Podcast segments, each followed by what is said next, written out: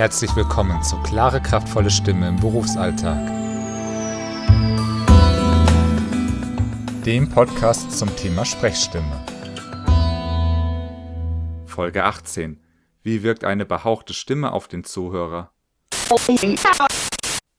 Herzlich willkommen zur neuesten Ausgabe von Klare, kraftvolle Stimme im Berufsalltag. Mein Name ist Felix Bender, schön, dass Sie wieder mit dabei sind. Regelmäßig kommen Personen zu mir, weil ihre Stimme luftig oder behaucht ist.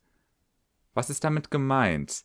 Nun, wenn die Stimme immer so klingt, Hallo, mein Name ist Felix Bender. Oder gar, Hallo, mein Name ist Felix Bender. Was dann passiert, ist folgendes. Die Stimmlippen schließen nicht mehr richtig und es strömt relativ viel Luft raus, während wir sprechen. Ein bisschen Luft strömt ja immer heraus. Das merken wir, wenn wir die Hand vor den Mund halten, während wir sprechen. Da merken wir immer einen leichten Luftzug. Jetzt müssen wir zwei Situationen unterscheiden. Wenn die Stimme behaucht oder luftig ist, wie es manchmal beschrieben wird, was ist der Grund? Machen wir das extra oder können die Stimmlippen gar nicht mehr schließen?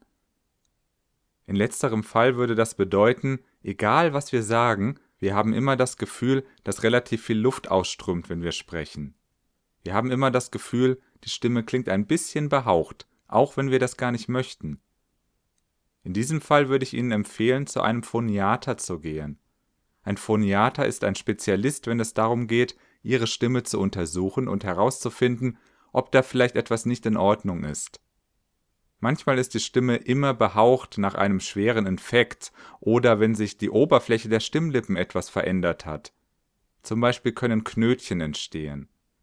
Dies kann ein Phoniater herausfinden und Ihnen dann empfehlen, ob Stimmtherapie sinnvoll ist oder eben nicht.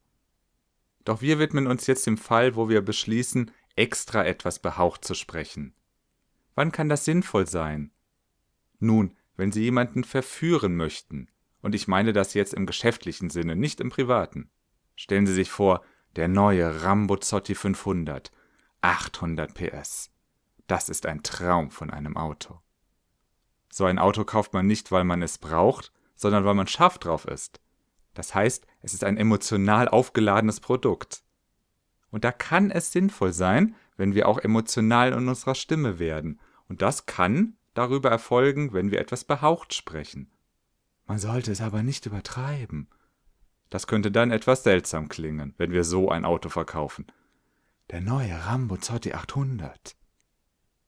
Wenn Sie wissen möchten, wie Ihre Stimme wirkt, je nachdem wie behaucht Sie sprechen, nehmen Sie sich doch einfach mal auf. Die meisten Smartphones haben die Möglichkeit, sich aufzunehmen. Oder Sie benutzen das Mikrofon Ihres Laptops. Der Nachteil, wenn wir behaucht sprechen, ist, dass wir relativ viel Luft verbrauchen. Denn dadurch, dass die Stimmlippen nicht so ganz schließen, strömt eben mehr Luft raus.